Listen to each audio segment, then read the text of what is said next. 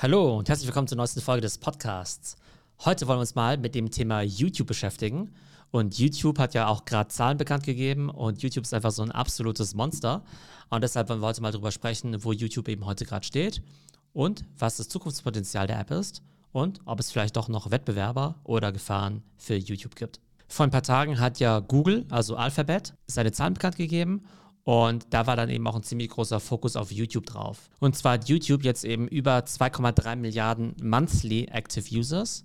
Und was ich echt ein Hammer finde, ist, dass pro Tag eine Milliarde Stunden Content auf YouTube konsumiert werden. Eine Milliarde Stunden, also echt total verrückt. Ich glaube, auf Netflix sind es irgendwie 400 Millionen Stunden. Also nochmal fast ne, zweieinhalb Mal so viel YouTube-Konsum am Tag wie eben Netflix.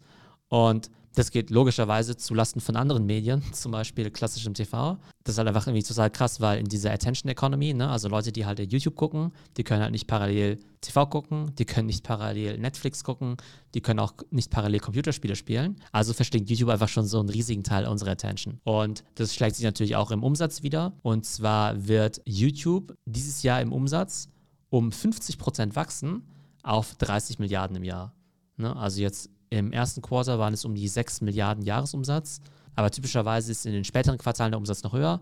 Also hochgerechnet werden es wahrscheinlich eben 30 Milliarden sein, 50 Prozent Wachstum und 30 Milliarden Umsatz sind eben so ziemlich genau das, was auch Netflix für dieses Jahr erwartet. Und ich weiß jetzt gar nicht mal, ob das jetzt für mich so überraschend ist, dass YouTube eben genauso viel Umsatz macht wie Netflix. Auf der einen Seite wissen wir natürlich, Netflix hat eben den Subscription Revenue und YouTube eben primär natürlich den Advertising Revenue. Aber YouTube hat einfach so eine massive Reichweite, so einen massiven Scale, dass sie da natürlich auch ein krasses Business draus gebaut haben. Diese 30 Milliarden Umsatz sind natürlich auch nochmal besonders spannend, wenn man die mal ins Verhältnis rückt zum damaligen Kaufpreis. Und zwar wurde ja YouTube damals von Google im Jahr 2006 für 1,65 Milliarden gekauft. Und damals hat ja jeder gedacht, ja, was für ein Unsinn, das ist ja eine total verrückte Transaktion.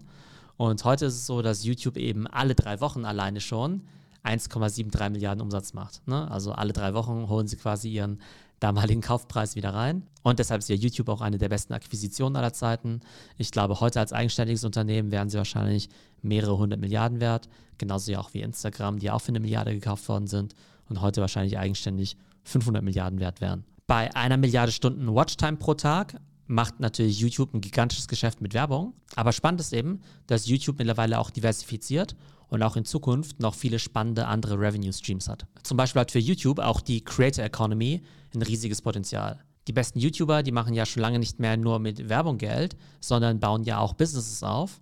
Aber viele von diesen Businesses und deren Revenue Streams finden eben trotzdem auf der YouTube-Plattform statt. Und zwar gibt es ja mittlerweile immer mehr kostenpflichtige Channels innerhalb auf YouTube also manchmal, wenn ihr auf so einen Channel drauf geht, dann seht ihr auf einmal, Mensch, bestimmte Contents oder den ganzen Channel gibt es eben nur zu sehen, wenn man den für zwei oder fünf Dollar im Monat eben abonniert. Und dann hat man ja noch die Möglichkeit als User eben seinen Lieblingscreatern auch noch mehr oder weniger Geld zu schicken oder zu schenken. Indem man zum Beispiel bei deren Livestreams dann eben einfach denen solche virtuellen Sticker schenkt, so ähnlich wie auch bei TikTok. Und da gibt es eben zum Teil Sticker, die kosten eben bis zu 50 Dollar. Oder man kann denen auch bestimmte Nachrichten schicken, die dann eben ein paar Stunden lang eben auch oben im Feed dann eben auch angeheftet sind. Und da kann man zum Teil dann eben Sticker kaufen für bis zu 500 Euro. Und ja, YouTube schnappt sich natürlich immer einen Teil dieser Einnahmen. Das heißt, wenn ich als Fan meinen Creator unterstützen möchte, indem ich seinen kostenpflichtigen Channel abonniere, so ähnlich wie bei Twitch, oder ihm eben virtuelle Geschenke gebe, dann profitiert natürlich jedes Mal YouTube von der ganzen Sache. Und offenbar sind diese In-App-Purchases bei YouTube schon ziemlich signifikant. Da gibt es ja immer diese Statistiken von Services wie App Annie oder auch Sensor Tower. Und die haben eben ergeben, dass die Top 2 Apps, was In-App-Purchases angeht, eben TikTok sind und auch YouTube. Und bei YouTube wäre es dann eben entweder YouTube Premium oder eben diese bezahlten Channels oder diese virtuellen Geschenke. Und ich glaube eben, dass YouTube auch in Zukunft riesiges Potenzial hat. Ich spreche hier gerne über dieses ganze Thema Social Commerce und auch Live-Shopping. Und da ist für mich ja YouTube prädestiniert, um das eben auch umzusetzen. Denn wenn man mal so drüber nachdenkt, gibt es ja total viele YouTube-Contents, die ja extrem kommerziell sind. Ob das jetzt irgendwie Fitness-Content ist, äh, iPhone-Reviews oder meinetwegen auch Kochvideos. Da kann man sich irgendwie relativ leicht vorstellen, dass wenn man da irgendwelche Kaufbuttons integrieren würde, dass dann da eben auch Social Commerce extrem relevant ist.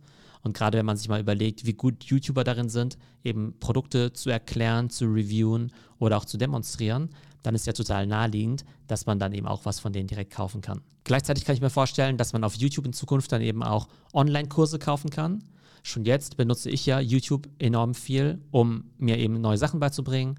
Wenn ich eben irgendwas über künstliche Intelligenz oder über Krypto lernen möchte, dann gehe ich eben auf YouTube und gucke mir dort eben kostenlose Videos an. Aber wenn es eben dort bezahlte Online-Kurse gäbe, dann würde ich die sicherlich auch dort abschließen. Also ich glaube, das ganze Thema Paid Content, also nicht irgendwie Paid Channel, sondern eben Paid Kurse, hat auf YouTube auch noch riesiges Potenzial.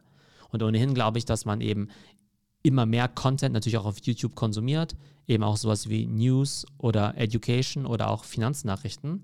Ich habe ja letztens auch mal über Finfluencer gesprochen, also sozusagen Influencer im Bereich Finance. Und da gibt es ja so viele YouTuber, die nur über Aktien, Krypto und so weiter sprechen. Und das ist aus meiner Sicht auch noch ein riesiger Bereich.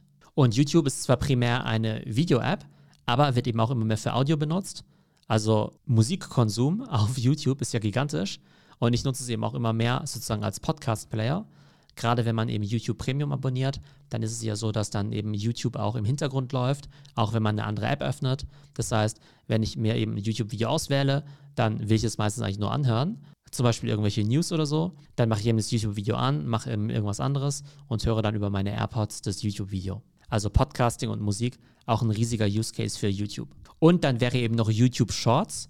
Und YouTube Shorts ist ja quasi die Antwort von YouTube auf TikTok.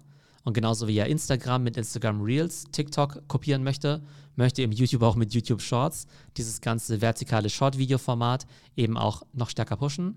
So richtig offiziell gibt es ja in Deutschland noch nicht, aber es wird eben in den kommenden Monaten starten. Und eben auch diese YouTube Shorts bekommen derzeit schon ein paar Milliarden Views pro Tag. Und ich denke, so eine richtige Short-Video-Plattform wird YouTube wahrscheinlich nie werden. Aber hey, wenn sie eben dieses Format auch noch in die YouTube-App integrieren können, dann wird das Ganze sicherlich auch einiges an Views bekommen. Also, soweit sieht ja alles prima aus für YouTube. Also jetzt schon gigantische Zahlen und eben auch noch ziemlich viel Potenzial. Gibt es überhaupt eine ernsthafte Konkurrenz oder sogar eine Gefahr für YouTube? Vor ein paar Jahren gab es ja den großen Push von Instagram, eben auch ganz stark in den Videobereich zu gehen. Und dann haben sie ja eben auch IGTV rausgebracht, sozusagen als den YouTube-Killer, eben mit der Idee, dass man sich dann eben Video auf Mobile eben auf Instagram anschauen würde. Und wie wir alle wissen, ist das Ganze ziemlich schief gegangen. Also ich kenne eigentlich niemanden, der IGTV eben regelmäßig nutzt. Und ich denke, der große Konkurrent für YouTube ist eben eindeutig TikTok. Weil TikTok einfach so krass durchgestartet ist, noch schneller wächst als YouTube. Und bei TikTok muss man ja auch sagen, dass es ja schon lange eben nicht mehr nur diese App ist mit tanzenden Teenagern, sondern mittlerweile gibt es ja wirklich jede Art von Content auf TikTok, von Education bis hin zu Food, Fitness-Content, aber eben auch Aktien-Content. Also mittlerweile gibt es eben auch so viele ernstzunehmende und auch erwachsene Inhalte auf TikTok, sodass TikTok eigentlich für mich mittlerweile fast so eine Art YouTube-Ersatz ist, aber eben wirklich Mobile First und eben Short Video First. Ich persönlich bin aber so ein krasser Heavy-User und ein Riesenfan von YouTube. Ich habe ja auch schon seit Jahren eben YouTube Premium. Kostet, keine Ahnung, 10 Dollar im Monat. Ich würde wahrscheinlich auch 50 Dollar im Monat dafür zahlen. Einfach weil man das Ganze eben werbefrei bekommt und weil man das Ganze eben dadurch auch als Audio im Hintergrund hören kann. Aber insgesamt gibt es eigentlich für mich keine App, die mir so viel Value bringt wie eben YouTube, weil ich da eben so viel Entertainment rausziehe und eben auch so viel lernen kann.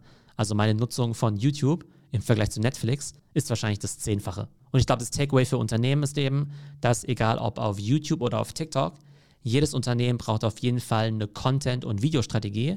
Das heißt, man muss auf jeden Fall auf diesen Plattformen präsent sein. Ist ja wie auch logisch. Entweder mit eigenem Content, mit Advertising oder mit Influencer-Kooperationen. Also, das war unser Deep Dive zum Thema YouTube. Ich hoffe, es geht euch gut und bis zum nächsten Mal.